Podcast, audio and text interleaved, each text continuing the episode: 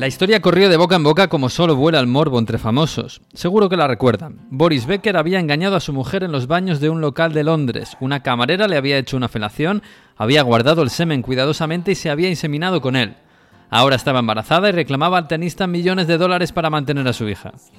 Era el año 2000 y Becker acababa de colgar la raqueta pero vivía en Londres con su familia. Tenía un hijo con la modelo Bárbara Feltus y con ella esperaba uno más, porque en aquellos días estaba embarazada por segunda vez. La familia solía comer en un restaurante japonés en el Soho.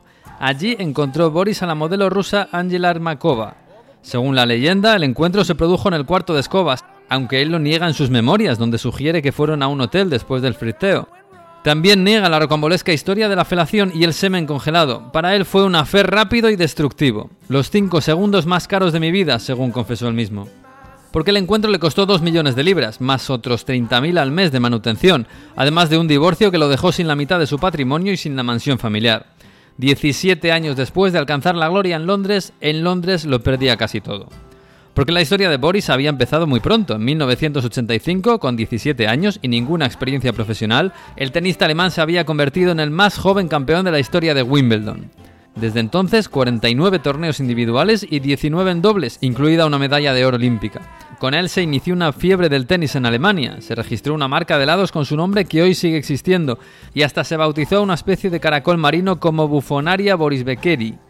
Pasó a la historia de las portadas de la prensa con un posado desnudo con su primera esposa, negra ella, rubio él, en un alegato contra el racismo. Y hoy vive en Londres el peor capítulo de su historia loca, mucho más terrible que el de la infidelidad pública. Boris Becker ha ingresado en Wandsworth, la más legendaria prisión de Inglaterra. En sus muros se ha rodado la naranja mecánica y han pasado presos tan dispares como Charles Bronson, Julian Assange u Oscar Wilde. El poeta irlandés pagó allí su condición de homosexual a finales del siglo XIX. Fue condenado por sodomía e indecencia grave, denunciado por el padre del que era su amante. Su encierro empezó su destrucción personal, una injusticia que hoy se puede recordar en la misma estación de tren de Wandsworth, desde donde fue trasladado a Reading. Allí, una placa con el borde multicolor recuerda el maltrato a Wilde y a toda la comunidad homosexual. Allí pasa sus días hoy Boris Becker, condenado por fraude en una bancarrota que ocultaba patrimonio millonario.